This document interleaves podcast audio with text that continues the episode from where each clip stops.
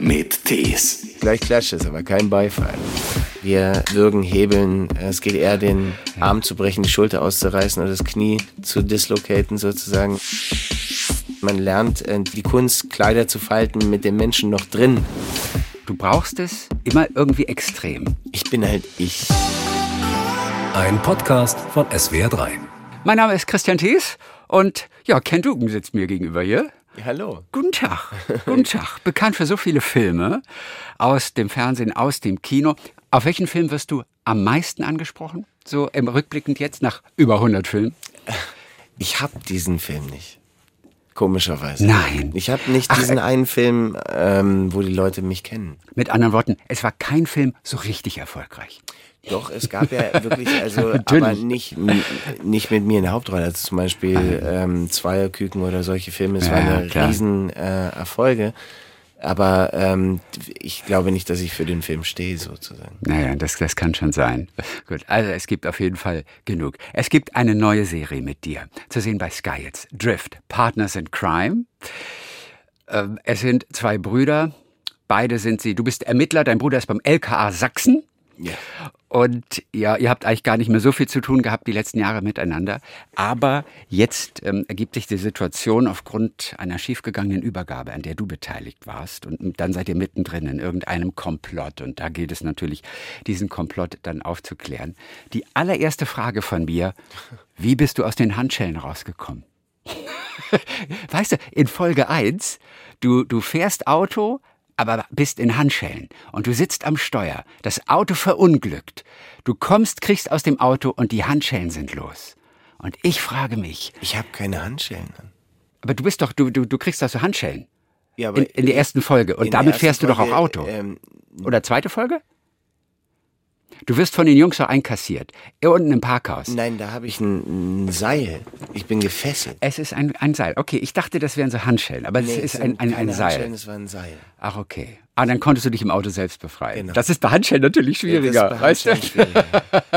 Und ich dachte bin, mir, bin gefesselt ähm, und die ähm, sind sozusagen bei diesem Sturz äh, mit der Scherbe kriegt sie auf.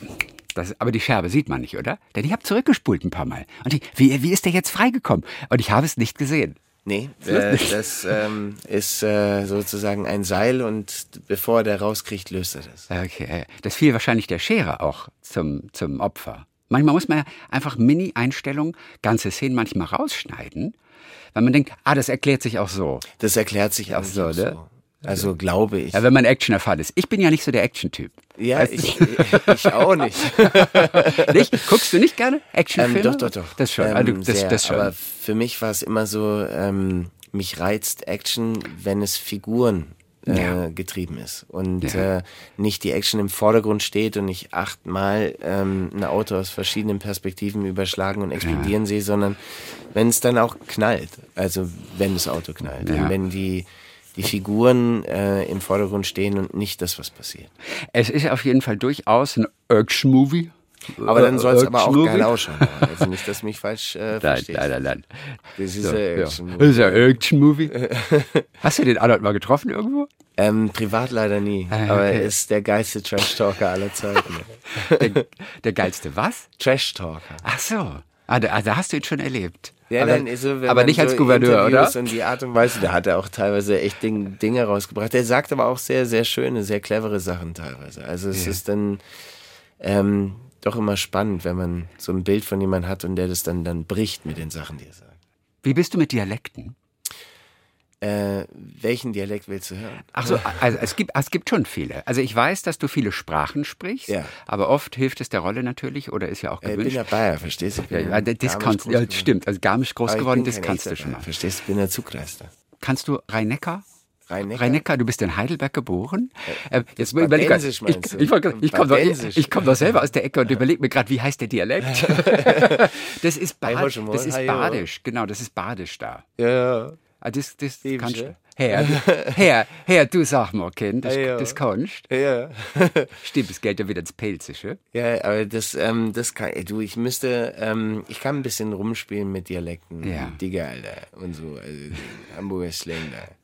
Jo, das, Das ist ist, das, das Wichtigste. Ich, ich mag einfach ähm, so Anekdoten über ähm, Akzente. Also ich, ich bin irgendwann mal auf dem Kiez gewesen, ähm, sitze da mit meiner Frau in so einer Currybude und plötzlich kommt so einer rein und sagt, die gerne Currylade, eine Pommeschrank und, äh, Pommeschrank und eine Delle für meine Alte. Ne, was, ne? Eine Delle für meine Alte. Eine Delle. Bis ich Und, verstanden habe, was er meint, ist meint Frikadelle. Ach, eine Delle, Frikadelle. Oder ein anderer kommt rein und sagt, zwei Kampfbräuler. Wenn schnell geht, macht nichts.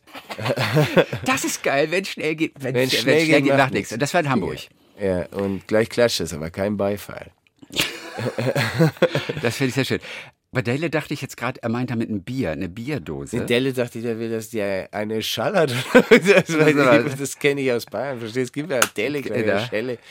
Nee, ähm, ähm, ja, also man spielt so, also Sprachen, also liegen mir einfach. Ja, denn die schönste Bestellung gibt es ja eigentlich in In Wien. richtig, Ich gell? hätte gerne Mit- Eitrige im Breseloller mit Kindisch ist ein Genau. 16er Blech, aber auf Jennifer. Genau, Jennifer aber rasch.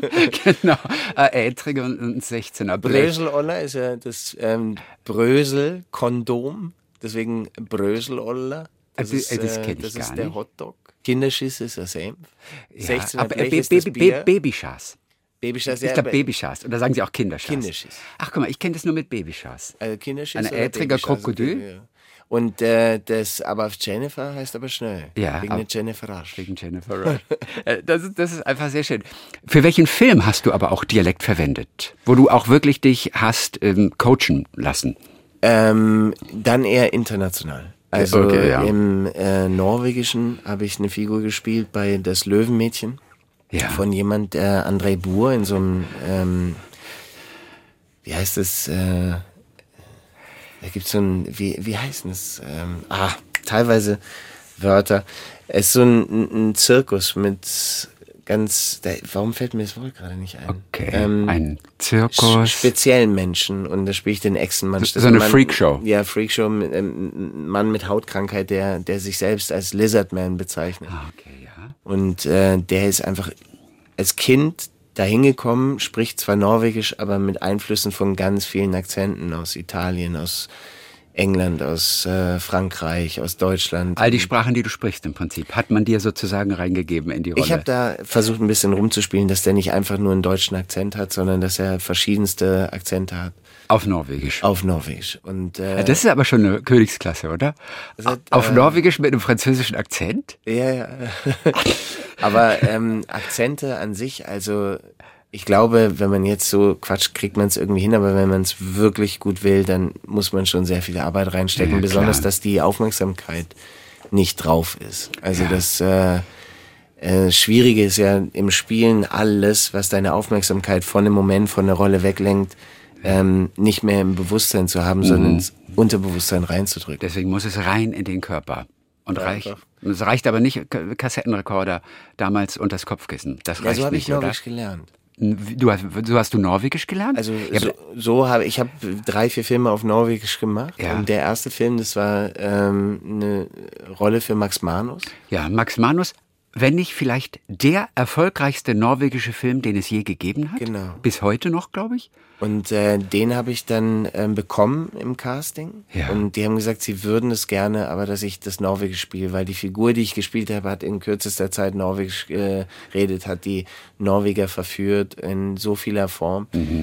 Ähm, und ähm, dann habe ich über Nacht diese Texte kopfhörermäßig repeat gehört und tagsüber ein bisschen Grammatik. Beim Schlafen. Beim Schlafen. Und es funktioniert wirklich? Die erste Nacht schläft man gar nicht. Ich- Und dann ging das irgendwann, es ist so ganz leise und im Unterbewusstsein einfach kamen diese Texte immer wieder äh, auf Repeat in meinem Ohr. Ich hätte nicht gedacht, dass es wirklich geht. Man sagt es als Gag natürlich oft so, aber dass es wirklich funktioniert. Ich habe diesen Tipp damals, weil ich bei Krieg und Frieden mit äh, Leuten gespielt habe, die wirklich nicht Englisch konnten. Also wenn du mit dem privat gesagt hast, äh, how are you, hat der kein Wort verstanden. Und äh, war ein russischer Kollege, der perfekt Englisch gesprochen hat in dem im Film. Und ich Ja. habe mich gefragt, wie geht das? Und der hat mir damals gesagt über Kopfhörer. Nein. Und du hast dann also deine Sätze dir, dir eingespielt, Genau, ich- die, du, die du im Skript sagen einen musstest. Kollegen gefragt, äh, mit dem ich da gespielt habe, Axel Henny, und äh, ob er mir das einsprechen kann. Und dann habe ich natürlich das Problem, dieser Singsang, den die Norweger haben, der fällt wahnsinnig schwer, um den zu benutzen für einen Antagonisten. Und dann habe ich einen anderen Akzent gesucht aus Bergen, der ein bisschen äh, gedrückter ist und anders betont. Und der hat mir dann geholfen. Dann habe ich das sehr, sehr neutral gesprochen. Es gibt nur eine Sprache, die ich gerne lernen möchte, das ist Norwegisch, weil ich das Land so toll finde. Aus irgendeinem Grunde, ich finde das Land so wahnsinnig entspannt. Norwegen ist irgendwie, ich, ich weiß nicht. Cooles Land. Die Leute sind sehr, sehr offen. Ne? Also wirken zumindest so. Ja, ich bin neulich nämlich auch bei einer Radiostation reingelaufen. Wir waren mit dem Schiff, haben wir angelegt. Und da habe ich gesehen, da ist ein, ein Orlesund. Ich weiß, was ist über Orlesund? Was eine fantastische Stadt ist. Denn die ganze Altstadt ist ähm, auf, auf Art Deco gemacht. die ist schön. 1904 abgebrannt. Und dann haben sie beschlossen, wir bauen diese ganze Innenstadt auf im Art Deco-Stil. Das heißt, oder wie nennt sich noch Art Deco, heißt auf Deutsch auch Jugendstil. Die ganze Innenstadt ist nur Jugendstil. Alle Häuser sind im Jugendstil aufgebaut. Und ich fand das faszinierend. Das ich habe das geliebt. Großer Teil von Miami, Ja, wo auch. ich mal war wegen Filmfest. Aber da auch noch so ein bisschen moderner, oder? So, ja, die, aber die haben noch so, mal die, irgendwie. die haben dieses ähm, pompöse Art Deco mit diesen großen Häusern und so. Das Ja. ist schon, also Ja. war, war toll. Also sah schön aus. Ich, ich liebe Architektur und mal. Inneneinrichtung. dann musst du nach Orlesund. Orlesund sagen sie, glaube ich. Super. Also wirklich ganz toll. Und da war eine Radiostation, direkt so am Hafen. Und da habe ich immer geklingelt, ob ich mir das Studio mal angucken darf. Und du siehst, die Norweger sind offen. Da habe ich gleich reingelassen und mir alles gezeigt. Aber es ist auch so ein schönes Land auf jeden Fall. Ja, und äh, also ich habe die Zeit da sehr genossen. Und dann hatten wir die Premiere von Max Manus, das war ja wirklich ein Volksheld in äh, Norwegen. Und da Was war das noch für einer? Sag nur kurz zwei Sätze. Ein Freiheitskämpfer. Okay, Max Manus war ein Freiheitskämpfer. Während des Zweiten Weltkriegs und äh, da ähm, Gunnar Sönsteby war einer der ähm, Leute aus seinem Verbund ähm, und der war selber auch auf der Premiere da. Und der war sogar Max Manus da. ist äh, Den gibt's sogar noch. nee Max Manus nicht mehr, aber, aber den, Gunnar Sönsteby. den anderen, den Kollegen von ihm. Und äh, der König, die Königin waren da bei der Premiere. Es war schon spannend, ein schöner, schöner Toll. Moment. Norwegisch. Wie bist du an diese erste norwegische Rolle rangekommen? Es ging über internationales Casting und dann fing es damit an, Genau. dass du machst, ja. Ja, Schön. wobei ich ähm, vorher schon viele ähm, Filme gemacht habe, international. Ich bin ziemlich früh äh, über Im Visier des Bösen, der englische Titel war Entrusted, mit Brandauer und Thomas Sangster und Dominic Pinot und so vielen Leuten in dieses Internationale reingerutscht. Ja. Hab dann ähm, mit Carol, das war ein Film über äh, Jean-Paul II, also Johannes Paul II. Ähm, war war ähm, war ein toller toller Film. Der hatte dann in Italien glaube ich 15 Millionen Zuschauer, in Polen die doppelte Zuschauerzahl von Star Wars im Kino. Also das waren so Filme, die mich dann so in dieses internationale Ding reingedrückt haben. Ja. Und äh, dann habe ich, ähm, ja, ging das dann so weiter. Und irgendwann kam Max Manus und dann kam halt Norwegen auf das Spiel. ja. Guck mal, in Norwegen. Da wirst du auch auf der Straße erkannt mittlerweile, oder? Ja, Da hier ist und zu da. viel gesagt. äh, etwas übertrieben. Aber, aber die Norweger kennen dich schon. Ja, nein, äh, also in Norwegen wahrscheinlich bekannter als hier. Na, das ist jetzt, glaube ich, jetzt nicht. Ein Viertel der Bevölkerung hat den Film Du gesehen. hast völlig recht. Absolut, natürlich. In Natürlich. Deutschland wäre das äh, vergleichbar mit 20 Millionen, die den Film gesehen haben. Drift, Partners in Crime. Dein Bruder wird von Fabian Busch gespielt. Ihr kanntet euch vorher noch nicht. Also ihr habt noch zumindest nie miteinander privat, aber gedreht, wir haben oder? nie zusammen gedreht. Okay. Und es war eine tolle Arbeit. Als der, sagen sie ja alle immer. Sagen immer alle Schauspieler. Ja, das war aber- eine tolle Arbeit. Wir haben super funktioniert. war vor zusammen. zwei Wochen, glaube ich, bei mir zu Hause beim Pokerabend. Also es ist äh, wirklich, ich habe bei dem Dreh vier, fünf Freunde fürs Leben mitgenommen. Ach, wirklich. Ja. Und der Fabian kommt jetzt immer Donnerstagabends zum Poker. Nicht Donnerstagsabend. Ach so, nee, weißt du, aber ihr spielt regelmäßig Poker bei euch. Ja, wir spielen sehr gerne auch. Also nicht regelmäßig, wir haben es jetzt einmal gemacht. aber das Ding ist halt auch, bringen wir diese ganzen Pappenheimer unter einen Hut. Das ist Ja. echt schwierig, aber es war ein schöner, schöner Abend gewesen. Wer ist mit dem meisten Geld rausgegangen? Wer gewonnen hat? Ja? Ich. Also, du hast wahrscheinlich irgendwelche Magneten unterm Tisch gehabt, oder? Sagt man, du hattest alles hat Hermann präpariert. Gerland mal gesagt, immer Glück ist Können. Immer Glück ist Können. Auch, auch interessant. Immer Glück ist Können. Wann stand fest, dass ihr beiden das zusammen macht? War das Casting dafür entscheidend oder konnte man vorher eigentlich festlegen, die beiden, die machen wir, die sind auch so verschieden, die funktionieren bestimmt gut Nee, als ich äh, reingekommen bin in das Projekt, haben wir über viele Sachen gesprochen. Ich habe gesagt, dass mich das Genre unfassbar reizt, aber dass ich wirklich das nur dann mir vorstellen kann, wenn es in der Form ist, wie man es sonst nicht macht hier in Deutschland. Also dass die Action nicht im Vordergrund steht, sondern Figuren mhm. und die Action zwar spektakulär ist, aber eben nicht in Zeitlupe 10.000 Mal das Gleiche gezeigt wird, sondern ja. dass wir ähm, uns um die Figuren kümmern, dass die Figuren das machen, was sie machen, nicht um die Action passieren zu lassen, sondern die, dass die Action passiert, weil die Menschen die sind, die sind. Und die erste. Die muss Sinn ergeben. Genau, die ersten, ja. die ersten Entwürfe, die, ähm, die da waren, waren es so zwei sehr ähnliche Charaktere, weil es ja Brüder sind. Und äh, der Gedanke war, glaube ich, falsch. Und irgendwann kamen wir gemeinsam auf die Idee, der muss ja einfach komplett anders sein.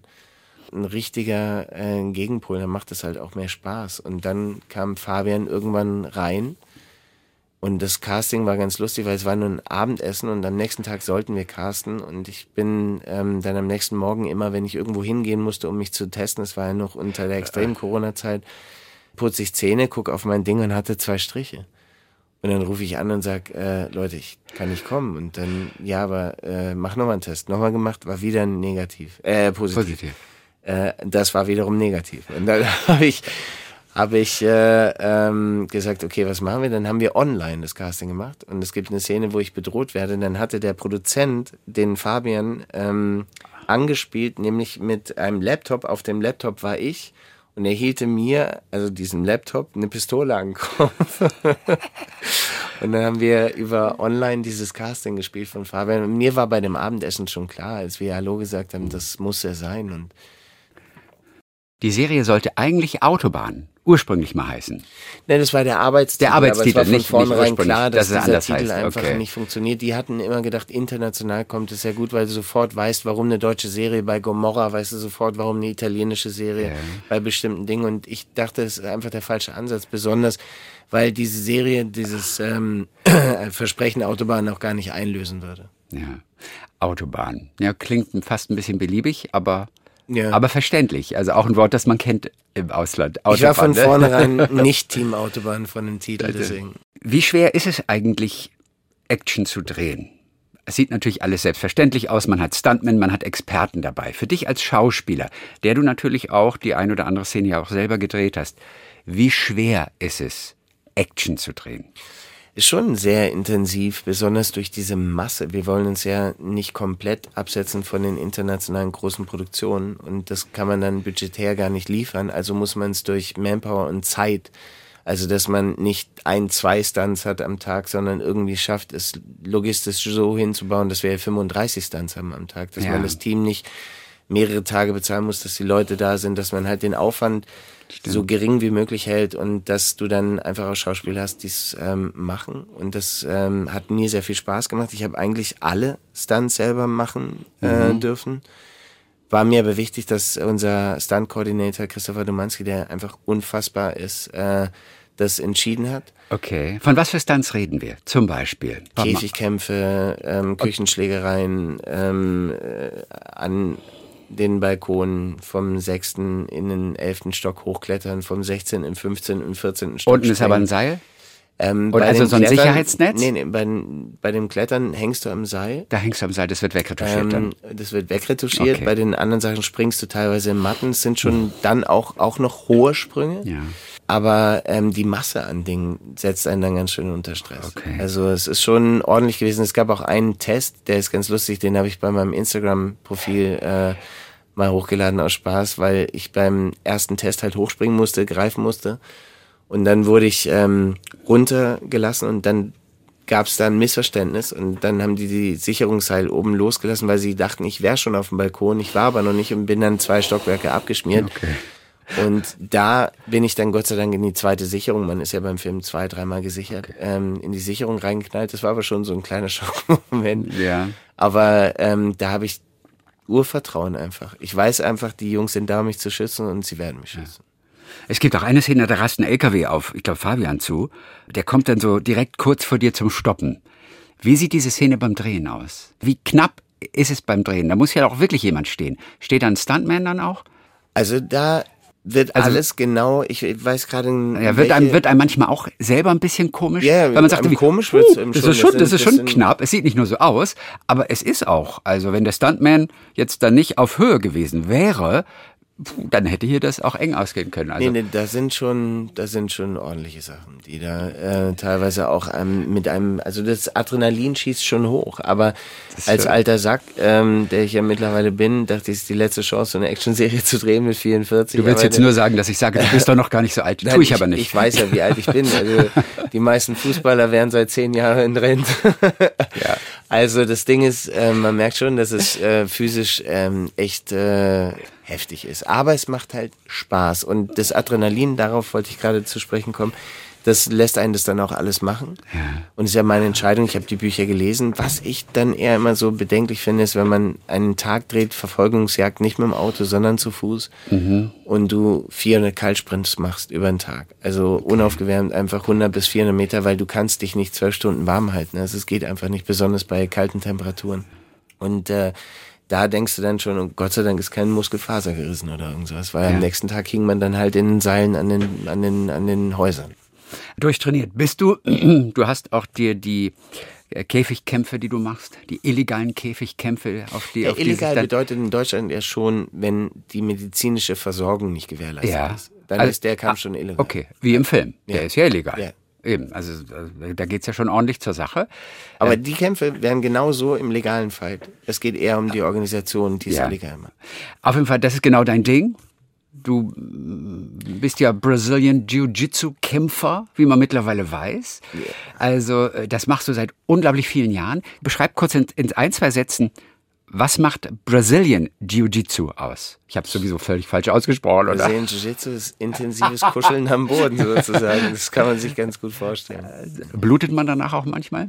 Es kann passieren, man hat auch einen Mundschutz, um die Okay. Zähne zu schützen, aber ähm, wenn wir jetzt äh, Gi oder No-Gi Jiu-Jitsu machen, schlagen wir nicht, sondern wir ähm, würgen, hebeln. Es geht eher den Arm zu brechen, die Schulter auszureißen oder das Knie zu dislocaten sozusagen. Oder Ist doch ein Sport. Aber, also, stimmt, es ist, es ist eine Kampfsport, aber es ist kein Sport in dem Sinne. Es ist Wenn's eine Kampfkunst sozusagen, Kampfsport, Kampfkunst. Es ist die Frage, was macht man? Im Brazilian Jiu-Jitsu muss ja immer funktionieren. Es muss ja Selbstverteidigung funktionieren. Alles, was du bei Käfig Käfigkämpfen siehst, Ja. wenn die Menschen clinchen im Mann, das ist so eine Art äh, Grappling, also ähm, Wrestling, Sambo, Jiu-Jitsu ist Mhm. ein Teil und Stand-Up ist dann von Karate, Thai-Boxen, egal was man hat. Boxen, man verbindet bei Mixed Martial Arts mittlerweile nicht mehr verschiedene Kampfsportarten treten, treten gegeneinander, sondern Leute, die in den Käfig steigen, vermischen verschiedene Kampfsportarten, um gegeneinander anzutreten. Kombinieren das. Genau. Aber dein Ziel ist es ja nicht, jemandem den Arm zu brechen. Weil du gerade gesagt hast, das ist Teil Aber das dessen. ist ja das Schöne, ähm, dass Du äh, könntest es, wenn du wolltest, darfst es ja, natürlich offiziell nicht, aber du doch im könntest Wettkampf jemanden. passiert ist. Also im Wettkampf Aber nicht ja mit darum, Absicht oder doch auch heißt, mit mit, du Absicht. brichst ihn mit Absicht, bis er abklopft. Bis er Und abklopft. du, Okay, wenn er ähm, nicht abklopft, dann Im Training gehst du schon auf fast 100 Prozent. Aber bei diesen letzten Hebeln, also dieser letzte Moment, wo es wirklich ums Mhm. Brechen geht, da ist man schon sehr, sehr kontrolliert und erpicht darauf, auf seinen Trainingspartner aufzupassen. Und eigentlich ver, ver, ver passieren die Verletzungen im Training nur durch Ego. Weil die Leute nicht tappen wollen, weil sie nicht aufgeben wollen, sonst was. Wenn man sehr reflektiert ist und es nicht darum geht, im Training zu gewinnen, sondern besser zu werden und Ja. mein Partner nicht mein Gegner ist, sondern mein Freund, der mir hilft, besser zu werden, als ich es gestern war, und man mit einem anderen Mindset hingeht und man da, man sagt immer, lass Schuhe und Ego von der Matte. Geh dahin, trainier.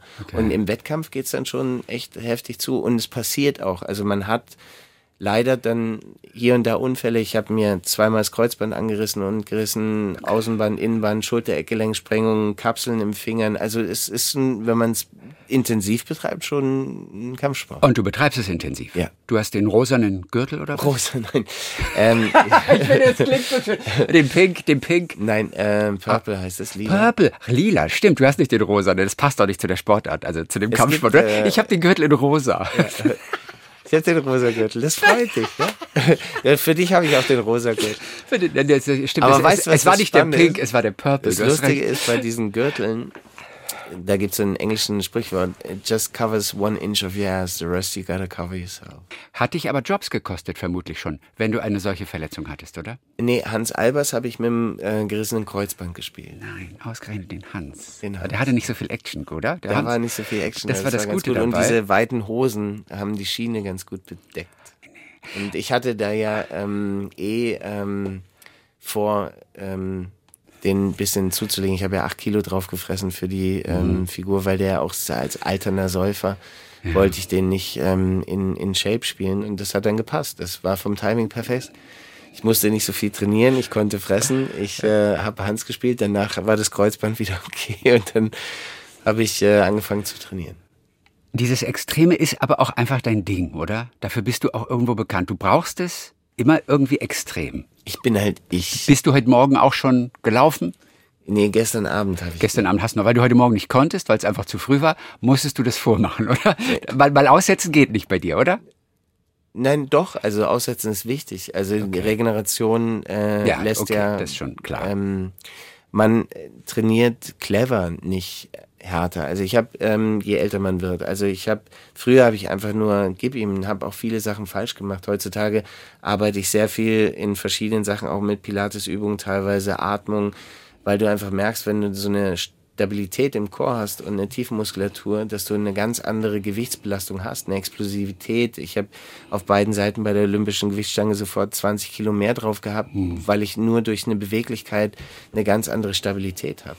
Und Jiu-Jitsu ist auch oft beschrieben als unfreiwilliges Yoga, weil irgendjemand dich halt faltet oder man sagt, äh, man lernt äh, die, die, die Kunst, Kleider zu falten mit dem Menschen noch drin, sozusagen. Das ist äh, auch eine schöne Beschreibung dafür und äh, ähm, deswegen, wenn man Mit dem Menschen dort drin. Finde ich gut, finde ich gut. Das müssen wir Marie Kondo mal erzählen. Also es ist schon sehr, ähm, also brüderlich, freundschaftlich. Also egal, wo ich bin auf der Welt, ich kann anrufen, habe sofort eine Schule, habe sofort jemand, der mich aufnehmen würde, habe Leute, mit denen ich rollen und drillen kann. Ja. Du brauchst aber immer die Herausforderung, oder? Das ist quasi, du bist eigentlich der typische Selbstoptimierer, der immer sich verbessern möchte. Also, oder nennen wir es einfach nur mal Herausforderung. Wann hat das angefangen bei dir? Dass Ich du, glaube, dass ich du war Sport- schon immer so. Es hat sich Aber wirklich von letzten, Anfang an? Von Anfang an. Wobei ich nicht diesen Drang habe, ähm, perfekt sein zu müssen heutzutage. Ja. Also ich, ähm, ich kann auch mittlerweile sehr gut damit umgehen zu scheitern. Aber unterm kann, Purple Belt hast du es nicht gemacht beim Brazilian Jiu-Jitsu. Und Ja, dafür das- muss man sicherlich ganz schön ackern. äh, acht Jahre jetzt. Also ich bin jetzt seit drei Jahren Purple. Der nächste Schritt wird ziemlich bald braun sein irgendwann. Und dann kommt schwarz. Und dann fängt man wieder von vorne an. Irgendwie. Aber das ähm, Spannende an diesem Sport ist, es geht wirklich nicht um Gürtel. Also es gibt viele Leute, die sensationell sind, die machen Nogi, da gibt's keine Gürtel. Deswegen, also für mich ist es nur, und das, darauf wollte ich hinaus. Ich komme mittlerweile sehr gut klar, zu scheitern oder was nicht erreicht zu haben. Ich komme nicht damit klar, nicht alles versucht zu haben. Und ich habe mich so akzeptiert, wie ich heutzutage bin. Und da sind halt eine Menge Fehler und Ecken und Kanten dabei. Welche Fehler zum Beispiel? Welche nicht? Bist du pünktlich schon mal? Bist du pünktlich wenigstens? Also heute Morgen ja. Also heute war ich pünktlich. Ja. Äh, gestern war ich nicht pünktlich. Ich, äh, nee, ich bin privat, bin ich jemand, der auch mal unpünktlich ist, aber mein unpünktlich ist dann meistens so irgendwas zwischen fünf und zehn Minuten, wenn es ganz schlimm ist, 15. Alles drüber finde ich dann auch immer sehr, sehr fragwürdig. Und dann muss eine wirkliche Begründung dafür sein. Aber ich bin ja, ich bin sehr impulsiv, sehr emotional. Ich habe äh, keine Geduld teilweise. Also es sind so viele Dinge, die man hat, aber ich bin halt wie ich bin Ja. und ich äh, akzeptiere mich so wie ich bin. Wann hat deine Frau zuletzt mal zu dir gesagt, ach Ken, du übertreibst es aber auch wirklich mal wieder? Und sag mir nicht, dass sie das nie gesagt hat. Ich glaube, das hat sie noch nie gesagt. stimmt nicht. Doch, weil ganz ehrlich, meine Frau kennt mich seit wir sind in zwei Jahren haben wir Silberhochzeit. Ja. Und das Ding ist einfach, wenn sie das, glaube ich, zu mir viel gesagt hätte, ähm, wäre das nicht gut gegangen. Nicht, weil ich gegangen wäre, sondern weil sie mich nicht ausgehalten hätte. Also die hat mich von vornherein als Idioten kennengelernt und wir kennen uns aus der Schulzeit. Wir haben uns zwar in der geil. Schulzeit gehasst, aber ähm, und haben uns danach getroffen und dann irgendwann haben wir einfach gemerkt, okay, das sind halt so Partner in Crime. Das wieder zur Jazz passt.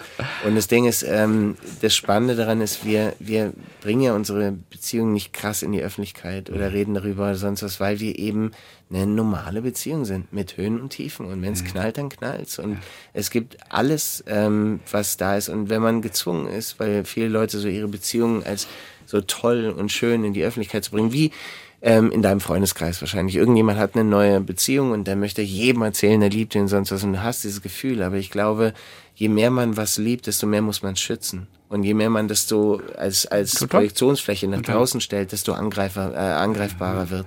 Das Entscheidende ist aber, sie hat dich schon so kennengelernt. Genau. Denn viele verändern sich ja auch innerhalb von 20 Jahren Ehe. Und dann ist es eben doch nicht mehr, weil es ja auch normal ist, dass Menschen sich verändern. Aber manchmal ist das dann auch plötzlich schwierig.